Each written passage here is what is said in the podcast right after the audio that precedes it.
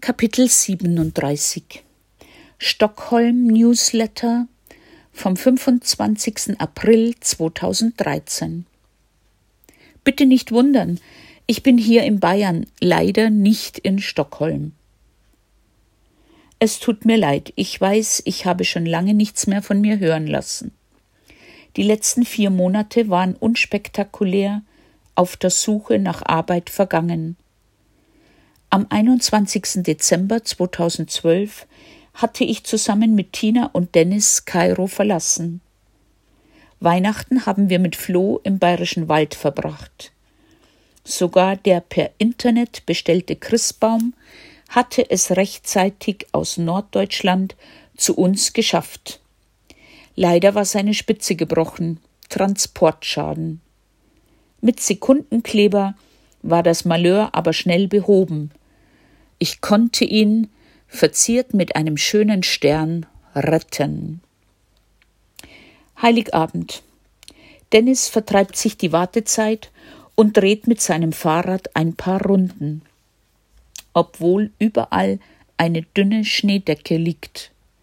Flo schmückt nach dem Mittagessen den Baum und Dennis baut die Krippe auf.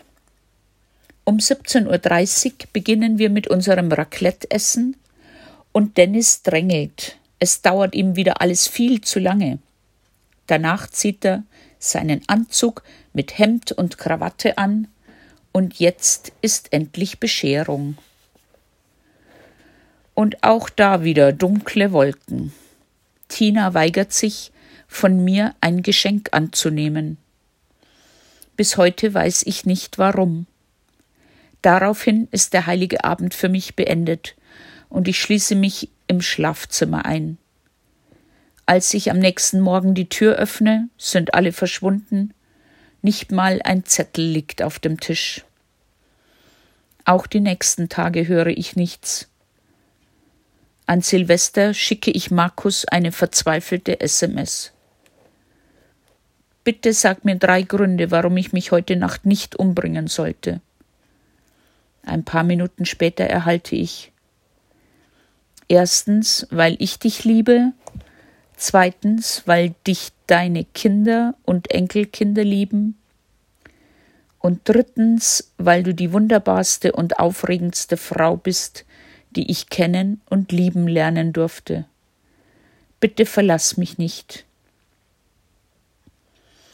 Später einmal erzählt er mir, dass er da gerade mit seiner neuen Flamme auf einem Silvesterball war und sich langweilte. Erst im neuen Jahr kommt Tina mit Dennis zurück und tut, als wäre nichts gewesen. Später erfahre ich, dass sie einen kleinen Unfall hatte und kaum laufen kann. Beim Besuch meiner Schwester fiel ihr die Marmorplatte des Wohnzimmertisches auf den rechten Fuß. Drei kleine Zehen sind gebrochen und der ganze Fuß ist blau.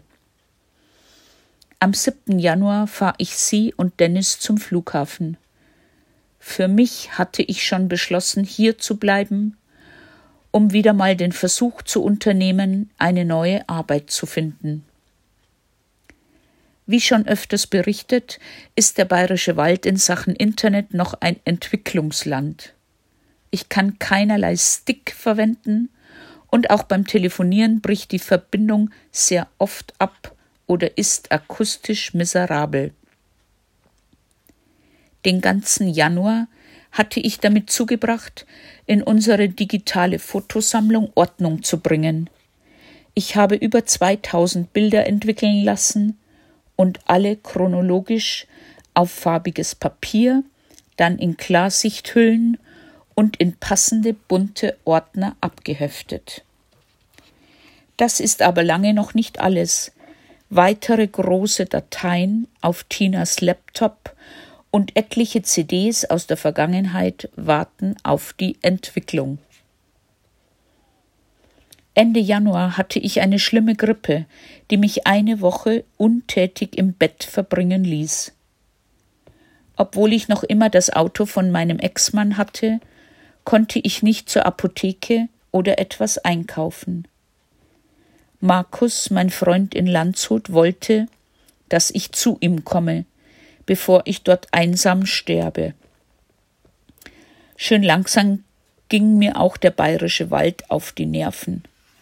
Immer wieder neuer Schnee und morgens raus zum Schippen. Einmal bin ich dabei in der Dunkelheit rückwärts die Treppe hinuntergestürzt.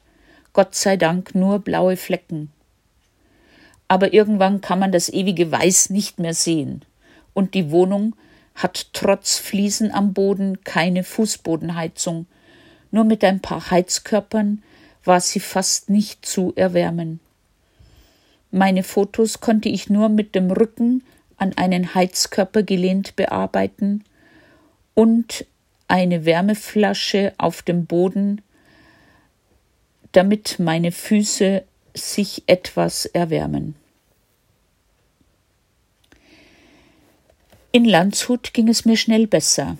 Dazu trug nicht nur Markus bei, sondern auch seine super Heizung und die gute Infrastruktur. Er wohnt nämlich direkt über einem Supermarkt. Sehr praktisch.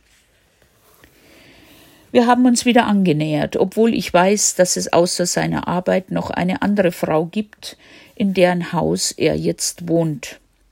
Zu mir in seine Wohnung kommt er nur zu Besuch.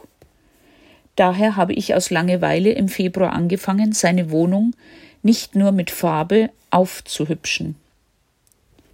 Nicht immer war er davon begeistert, was ich angeschleppt, verstellt oder entsorgt hatte unter anderem elf Plastiksäcke mit Unmengen seiner alten Klamotten. Natürlich hatte ich sie ihm vorher noch fein säuberlich aufgeschichtet, präsentiert und mir sein Okay für die Entsorgung geholt. Bei meinem nächsten Flug nach Kairo füllte ich damit einen ganzen Koffer und übergab die T-Shirts, Hemden und Hosen Sebastian, Tinas Kollegen, der einmal in der Woche ein Waisenhaus besucht und es unterstützt. Meine Bemühungen um einen neuen Arbeitsplatz in München waren ziemlich deprimierend. Immer wieder Absagen. Zu alt oder gar kein Grund angegeben. Ich habe mich bei einer Agentur angemeldet, die ältere Damen als Granny Au pair in die ganze Welt verschickt. Mit einer Familie aus Kapstadt, Südafrika, bin ich schnell in Kontakt gekommen. Als es dann ernst werden sollte, hat Simone, die Mutter zweier Teenager, immer wieder alles verzögert. Mittlerweile hat sie mir mitgeteilt, dass sie vielleicht wieder zurück nach Mauritius ziehen und ich auch mitkommen könnte. Für mich kein Problem. Aber was mir erst nach und nach bewusst wurde, diese Familien suchen eine Ersatzoma, aber ohne Bezahlung. Kost und Logis sollten ausreichen und wenn's geht, dürfen die Leihomas auch noch Geld mitbringen.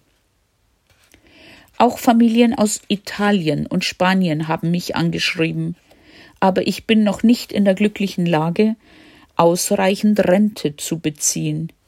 Ich muss noch ein paar Jahre arbeiten und auch meine Wohnung im bayerischen Wald bezahlen. Da fiel mir ein, dass ich es noch einmal als Kinderfrau probieren könnte.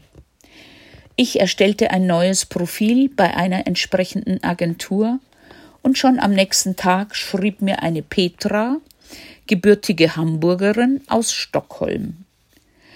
Ich konnte mir gut vorstellen, für ihre beiden Kinder, zwei und vier Jahre alt, zu sorgen, den Sommer mit der Familie auf den Schären und den Winter in Los Angeles zu verbringen. Und das alles mit einem angemessenen Gehalt. Wir haben geskypt und waren uns sympathisch und auch schnell einig. Sie luden mich auf ihre Kosten zum Kennenlernen vom 11. bis 16. April nach Stockholm ein. Da war ich dann auch. Erstmal hat mich schon beim Landeanflug überrascht, dass der überwiegende Teil des Bodens noch schneebedeckt und die Fjorde noch zum großen Teil mit dickem Eis überzogen waren. Ein persischer Taxifahrer holte mich um 14 Uhr am Flughafen Alanda ab, brachte mich zum Haus der Familie P., Im 20 Kilo Gepäck hatte ich Pixie-Bücher für die Kids und zwei Flaschen Erdinger Weißbier mit Glas für die Eltern dabei. Sie wohnen in einem fast 200 Jahre alten gelben Holzhaus direkt an einem Fjord. Für die Nanny ist gleich nebenan ein kleines Häuschen. Nachdem mir Petra das Haus gezeigt hatte, kam Luis, 28 Jahre alt, Amerikaner, nur Englisch sprechend, der derzeitige Manny mit den Kindern Tim und Joy vom Kindergarten zurück. Sie begrüßten mich und gleich darauf fuhren Luis, die Kids und ich zu einem riesigen Supermarkt und besorgten Obst und Hackfleisch für das Abendbrot. Die Auswahl und die Präsentation der Waren im Supermarkt hat mich richtig umgehauen obwohl wir ja schon sehr verwöhnt sind in Deutschland.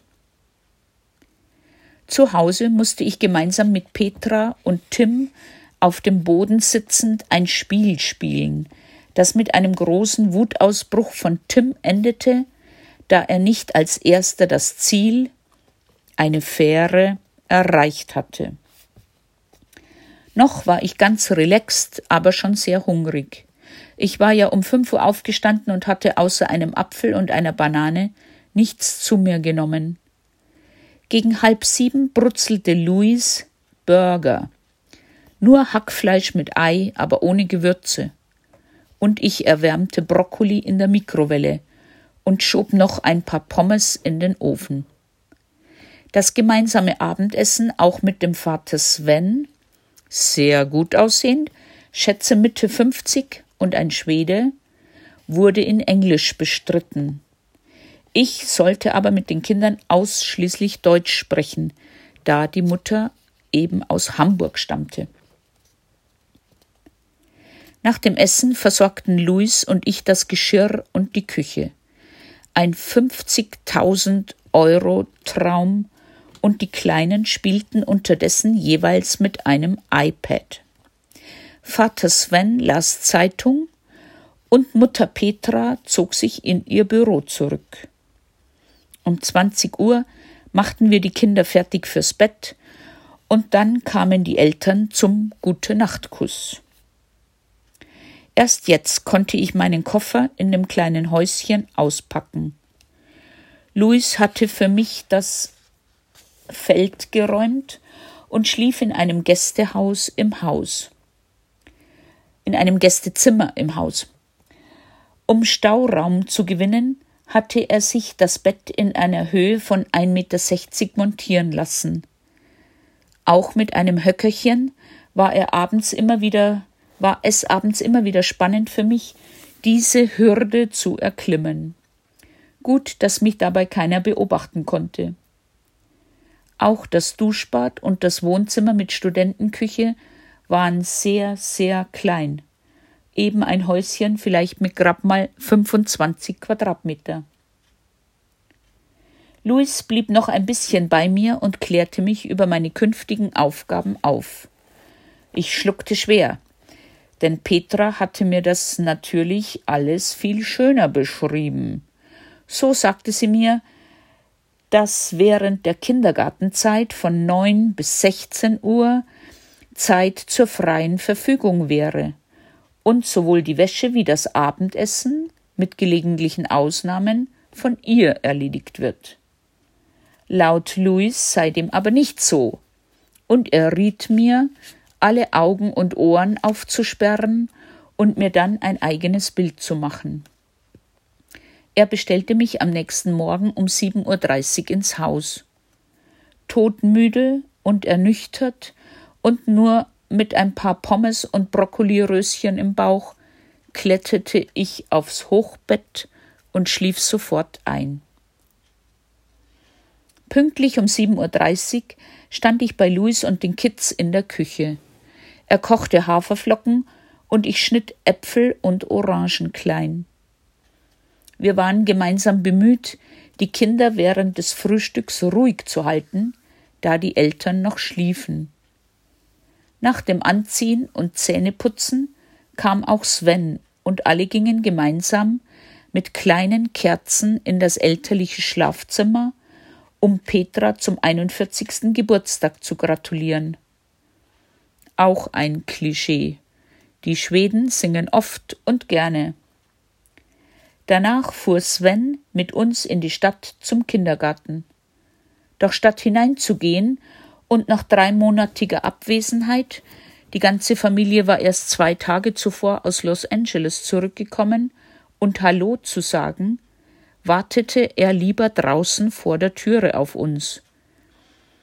Louis stellte mich im Kindergarten als eventuelle Nachfolgerin vor, und ich durfte in Joyce Gruppenraum gehen und freute mich über die Bestätigung eines weiteren schwedischen Klischees. Alle, bis auf einen Schwarzen, waren blond und blauäugig und mit dicken roten Backen. Einfach süß. Erst gegen halb zehn waren wir wieder zurück im Haus. Betten der Kinder machen, Badezimmer in Ordnung bringen, Wäsche aufhängen, Geschirrspüler ausleeren, etc. Um elf Uhr nahm ich Luis mit zu Ikea. Die Kinder sollten neue Betten bekommen. Es fiel mir auf, dass ich im Stockholmer Ikea zur jüngeren, nicht wie in München oder Regensburg zur älteren Fraktion gehörte. Anstatt sich selbst zu informieren, ging Louis schnurstracks zu einer Info und ließ sich ausführlich beraten und alles zeigen. Auf meinen Einwand meinte er nur I'm American, they love to help me. Und so war es dann auch. Offenbar hält man die Amerikaner für so beschränkt, dass die Schweden ihnen gerne auf die Sprünge helfen. Auch zum Herausholen aus den Regalen holte er sich Hilfe. Er glaubte mir nicht, dass der Aufdruck eins von drei bedeutete, dass es drei verschiedene Pakete für ein Kinderbett gab. Auch zu Hause lehnte er meine Hilfe beim Zusammenbau ab, was einer IKEA Hotline Mitarbeiterin sicherlich den letzten Nerv raubte. Mehrmalige erboste Anrufe von Louis am nächsten Tag wegen angeblich fehlender Teile überschatteten nicht nur meinen Samstag. Kaum die IKEA-Einkäufe ausgeladen, mussten die Kinder abgeholt werden. Noch immer war der Weg dorthin für mich ein Rätsel. Die Familie wohnt auf der Insel Djuregarden mit sehr viel Grün, das ehemals königliche Jagdrevier. Nach einer kurzen Begrüßung der Mutter brachten wir die Kleinen ins Kinderzimmer und spielten mit ihnen, da Petra sich ungestört in ihr Büro zurückziehen konnte. Louis war erstaunt über meine Unwissenheit und klärte mich auf. Sie sei ein ehemaliges Model und ausgebildete und ausgezeichnete Architektin und Sven in der Filmbranche. Ehrlich, meine Bewunderung hielt sich in Grenzen, auch als er mir zum Beweis ein paar Bilder von ihr auf seinem Handy zeigte. Ich hatte sie oder ihn noch nie zuvor gesehen oder deren Namen gehört. Am Freitagabend sollte ich meine Kochkünste zur Schau stellen. Damit ich auch was davon habe, fiel meine Entscheidung auf überbackenen Blumenkohl. Wie zu erwarten, mochten das die Kinder nicht, und die Eltern machten sich fertig, um in einem Restaurant zu speisen, wegen Petras Geburtstag. Gleicher Ablauf wie am Vortag, die Kinder werden vom Manny bettfertig gemacht und holen sich dann nur noch den Gute Nacht Kuss der Eltern ab, wenn sie denn da sind. Ich saß noch ein bisschen bei Louis und er erzählte mir von seinen Erfahrungen. Sven wäre beruflich sehr eingespannt und Petra sehe die Kids meist nur zum Abendbrot. Auch verginge keine Woche, an dem nicht einer von beiden Elternteilen oder sogar beide zwei bis drei Tage in Berlin, Paris oder Rom wären. Sollte ich hier anfangen, so wäre ich rund um die Uhr Vater und Mutter für die Kinder. Louis arbeitete bereits zwei Jahre dort und kannte Joy schon als Säugling, so wie ich damals Willi in der Schweiz. Mit dem vierjährigen Tim kam ich klar, aber Joy war vollkommen ablehnend zu mir, mehr noch. Sie schrie wie am Spieß, wenn ich sie anfasste oder ihr etwas aufs Teller legte. Das hat mich wirklich wütend und traurig gemacht, denn ich musste an die schwierigen norwegischen Kinder denken. Als ich dies bei Petra ansprach, rechtfertigte sie das mit dem Jetlag, der noch alle plagen würde. Am Samstag the same procedure. Frühstück für die Kinder bereiten, gemeinsames Frühstück, aber ohne Eltern, ankleiden, Zähne putzen, Kinder, Badezimmer und Küche in Ordnung bringen, für Ruhe sorgen. Louis widmete sich dem Aufbau der neuen Betten, und ich bot an, mit den Kindern trotz Nieselregens eine Runde zu laufen. Wieder erwarten war diesmal Tim das Problem. Erst verzögerte er mindestens eine halbe Stunde unseren Spaziergang, indem er sich nicht anzog und auch jegliche Hilfe und vorgeschlagene Mützen, Stiefel etc. ablehnte. Achtung, das war ein Test. Erst ein paar lautere Worte seiner Mutter und die Androhung, dass der Besuch bei seiner Freundin am Sonntagnachmittag ausfallen würde, beschleunigte das Gezetere. Während sich Joy ohne Murren an der Hand führen ließ, war Tim mit meinem Rundgang nicht einverstanden. Er schrie zwanzig Minuten lang ununterbrochen wie verrückt, dass er hier nicht gehen wolle, dass er einen kürzeren Weg nach Hause wüsste und überhaupt er will nichts. Da die Schweden keine Zäune haben, sollte ich laut Tim über fremde Grundstücke zwischen zwei Häusern hindurchlaufen. Ich erklärte ihm, dass wir das beim nächsten Mal machen könnten, heute wollte ich aber auf der Straße zum Haus zurück. Petra, aufgeschreckt von Tims Geschrei, empfing uns schon an der Haustüre. Und natürlich war es der Jetlag. Mit Louis bereitete ich das Mittagessen zu. Pizza aus der Gefriertruhe und ein paar kleine Tomaten. Diesmal esse ich nicht mit und lege dafür Wäsche zusammen und versorge das Geschirr.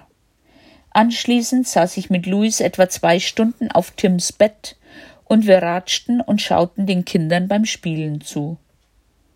Offenbar sah Louis meinen Missmut und er ruderte mit all seinen Negativschilderungen wieder zurück und sagte, er würde jetzt doch ein paar Monate länger bleiben, vorwiegend aber für Svens Firma arbeiten. Alleinflüge mit den Kindern quer durch die Welt heißt Los Angeles hin und zurück und diverse inneramerikanische Strecken allein mit den Kindern müsste ich nicht absolvieren. Das könnte er übernehmen. Die Flüge mit Svens Wasserflugzeug auf die Schären könne er mir aber nicht ersparen. Von einem Crash im letzten Jahr sollte ich mich nicht beeindrucken lassen. Und außerdem wäre es doch ganz schön, mit ihm zusammenzuarbeiten. Ja, das war es tatsächlich. Er gefiel mir von allen am besten. Ich bin mir aber immer noch nicht ganz sicher, ob es daran lag, dass er möglicherweise schwul war oder er mich als Mutterersatz ansah. Seine Mama, erzählte er mir, sei ein halbes Jahr älter als ich und Direktorin eines 6000 Mann Gefängnisses in Kansas. Wow. Gegen 17.30 Uhr steckte Louis die beiden Kleinen in die Badewanne und ich machte mich an die Zubereitung des Abendessens. Hähnchenbrustfilets mit Kartoffelgratin und Erbsen und Möhren. Alles tiefgefroren, natürlich. Petra wollte, dass die Kinder das Obst der Nachspeise bereits vor dem Hauptgang essen. So stopften sich die beiden mit Trauben voll und hatten dann keine Lust mehr auf Chicken. Der Inhalt ihrer Teller wanderte in den Abfall. Und wer war schuld? Der Jetlag natürlich. Nach dem Zubettbringen hatte dieser Tag nach zwölfeinhalb Stunden ein Ende, und ich krabbelte erschöpft auf mein Hochbett. Am Samstag sollte ich mich, nein, am Sonntag sollte ich mich erstmals alleine um die Meute kümmern. Louis sagt, das ist nach neun Monaten sein erster freier Tag. Pünktlich um 7.30 Uhr schaute ich in Tims Zimmer. Er war schon auf, aber die Kinder dürfen ihre Zimmer nicht verlassen, bis der Manny sie abholt und mit ihnen zur Toilette marschiert. Nachdem ich nichts aus Joys Zimmer hörte, ging ich mit Tim leise in die Küche, presste frischen Orangensaft und brutzelte auf Anweisung von Louis Rühreier. Als ich gegen acht Uhr nochmals in Joys Zimmer schaue, sitzt sie hellwach auf ihrem Bett. Sie schrie sofort nach Louis und ich erklärte ihr, dass er heute frei hat und noch schlafen würde. Aus Trotz verweigerte sie den Toilettengang. Anmerken muss ich aber, dass Joy mit ihren zweieinhalb Jahren schon fast ein Jahr sauber war, dank Louis, der sie so weit trainierte. Das Frühstück brachten wir drei dann doch noch gut hinter uns, obwohl Tim statt Rührei lieber Cornflakes wollte, natürlich mit warmer Milch, die dann doch wieder zu warm war. Und Joy statt Orangensaft Apfelsaft. Ja, auch ein Test. Aber wenn sonst nichts ist. Die Kinder sollten nach dem Frühstück wieder in ihren Zimmern spielen und ich sie beaufsichtigen. Gegen zehn Uhr kamen die Eltern und nein, keine gemeinsamen Unternehmungen, wie ich insgeheim gehofft hatte, sondern sie erlaubten den Kindern jetzt für eine Stunde eine DVD zu schauen und zogen sich dann wieder zurück. Ich saß dabei und blätterte aus Langeweile in einer schwedischen Tageszeitung und gruselte mich an den Immobilienpreisen der Stadt Stockholm. Der Film war schnell langweilig und so schlug ich nochmals einen Spaziergang vor. Diesmal sollte es zu einem Bisongehege gehen. Da die Sonne schien und es warm wurde, etwa sechs Grad Celsius, gab es auch kein Murren. Etwa eineinhalb Stunden liefen wir am Fjordufer rund ein Drittel der Insel ab. Die Bisons aber waren noch nicht zu sehen. Auf Djuregarden geht es an schönen Tagen zu, wie bei uns im englischen Garten. Jogger, Radfahrer, Spaziergänger, Hunde. Wir sammelten alte Kastanien, beobachteten Vögel und balancierten auf Steinen im Wasser. Die Kids hatten Spaß. Um 13 Uhr war ich wieder zu Hause mit den bravsten Kindern der Welt. Dann erschien Luis. Sein freier Tag war nun zu Ende und er fuhr mit Tim zu einem Playdate. Dort treffen sich einige Kinder privat zum Spielen und die Eltern oder der Manny ratschen und essen zum Abschluss gemeinsam. Da das Wetter gut war, meinte Petra, Luis sollte mich mit in die Stadt nehmen und dann könnte ich mir Stockholm ein bisschen anschauen. Sie würde mich gegen 17 Uhr nach ihrem Yogakurs an einer bestimmten Straßenkreuzung aufsammeln. Sie gab mir einen Stadtplan und 500 schwedische Kronen, etwa 60 Euro. Und los ging's. Was ich die nächsten vier Stunden gesehen habe, hat mir sehr gut gefallen. Einen Mittelaltermarkt, das Königsschloss, die Gamlastan, Altstadt mit den kleinen Gassen und Straßencafés, Geschäfte, die auch sonntags geöffnet haben, die deutsche St. Gertraudskirche und eine große Kirche, in der ich kurz einem klassischen Konzert lauschte, und zu guter Letzt noch ein Flohmarkt. Durch einen Anruf von Markus war ich etwas abgelenkt und bog in die falsche Richtung ab. Ich schrieb Petra eine SMS, dass ich unseren Treffpunkt nicht pünktlich erreiche. Kein Problem. Sie holte mich von dort, wo ich war, mit ihrem alten Mercedes 350 SLK ab. Ich erzählte ihr begeistert von meinen Erlebnissen und Eindrücken und freute mich auf das Abendessen.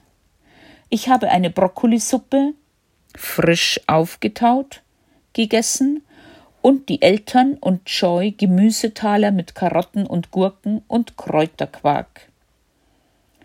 Kurz darauf war auch Louis mit Tim wieder da und wir machten die Kinder bettfertig. Jeden Morgen fand ich im Spülbecken zwei Müslischalen mit vormals schokoladigem Inhalt. Louis klärt mich auf. Petra und Sven essen jeden Abend zusammen Schokoladeneis. Ein schönes Ritual. Aber erst nachdem die Kinder im Bett sind. Seltsam.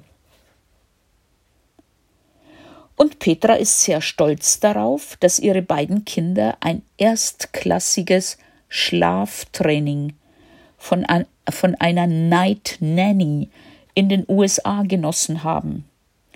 Das wäre dort eine sehr beliebte Methode, denn dann müsste die Mutter nicht mit anhören, wie die Kinder stundenlang nachts schreien.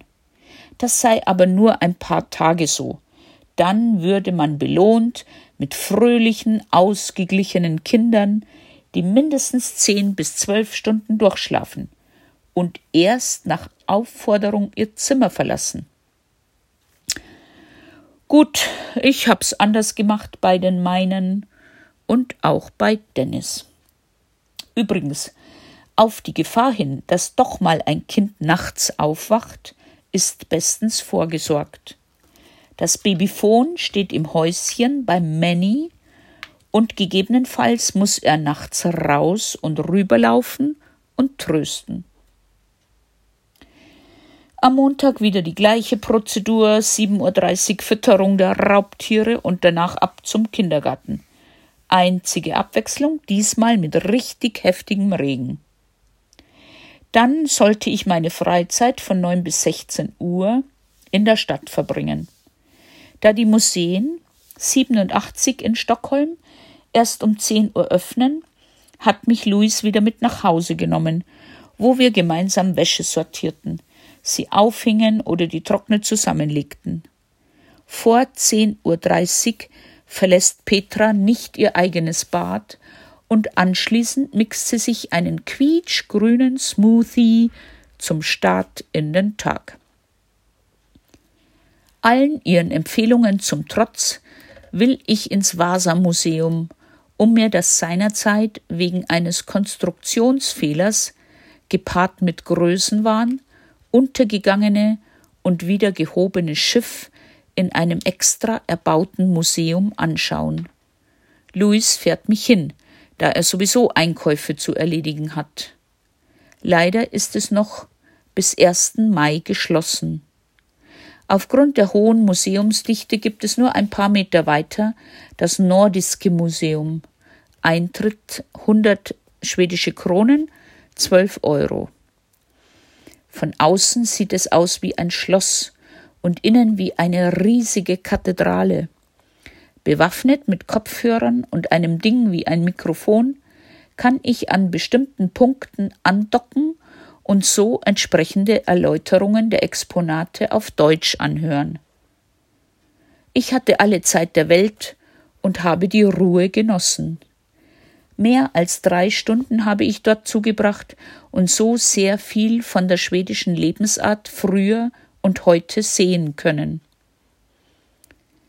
Trotz eisigem Wind und Regen habe ich mich danach Richtung Innenstadt gekämpft, um mich von Louis wieder mit heimnehmen zu lassen. Bei schönem Wetter hätte ich mit einem kleinen Ausflugsboot fast bis vor die Haustüre auf dem Fjord fahren können. In einer Einkaufsmall wartete ich auf Louis und habe mir dort einen frisch gepressten exotischen Fruchtsaft gekauft für schlappe 7,16 Euro. Übrigens, eine Kugel Eis kostet in Stockholm 3,12 Euro. Und die ist nicht mal so groß.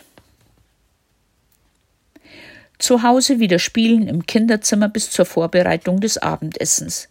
Petra wollte ausdrücklich wegen eines Meetings nicht gestört werden.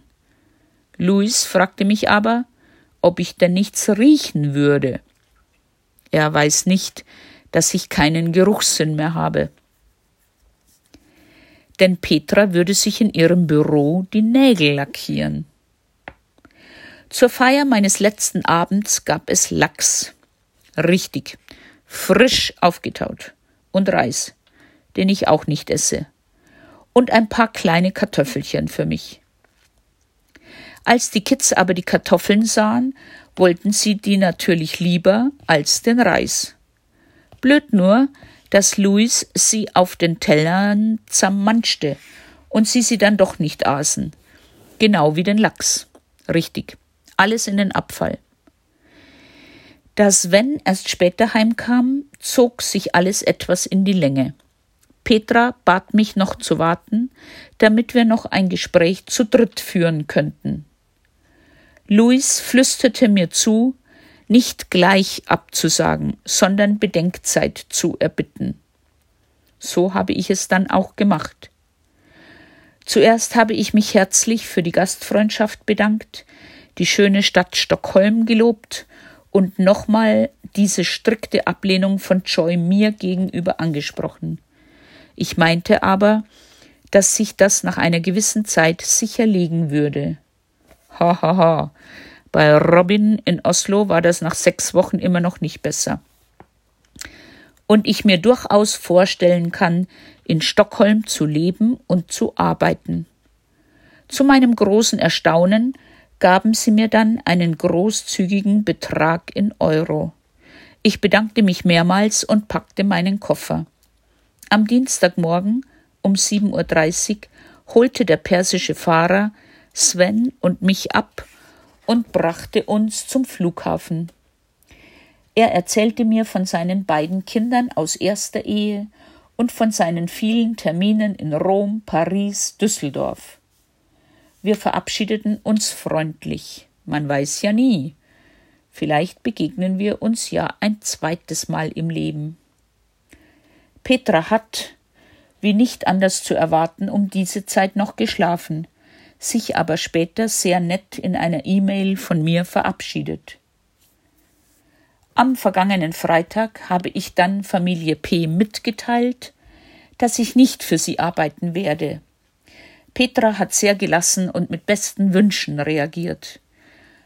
Nein, sieben Tage die Woche und täglich zwölf Stunden kann und will ich nicht mehr arbeiten. Dazu bin ich wirklich zu alt. Jetzt bin ich in Kontakt mit zwei Familien aus der Schweiz. Da weiß man, was man hat. Leider sind diese Stellen aufgrund der nahenden Ferien erst ab Mitte August zu besetzen. Mal schauen. Eben hat sich auch wieder Simone aus Südafrika, Mauritius, gemeldet. Sie wolle bald mit mir skypen. Ab 18. Mai hätte sie Zeit. Das sind noch mehr als drei Wochen. Verrückt. Immer noch lebe ich hier auf Markus Kosten in Landshut. Er besucht mich so oft er kann. Nur einmal war ich seit Februar im Bayerischen Wald, um neue Wäsche zu holen sonst fehlt mir nichts. Nächste Woche will ich zu Flo in die Schweiz fahren. Seine neue Arbeit und Fribourg gefallen ihm sehr gut. Er hat auch schon den Angelschein gemacht und seine Wohnung so weit eingerichtet, dass ich eine Zeit lang bei ihm bleiben kann. Mal sehen. Vielleicht lässt es sich auch mit einem Vorstellungsgespräch verbinden. So hoffe ich weiter auf eine befriedigende Arbeit sicher im Ausland. Dann werde ich den nächsten Newsletter verfassen.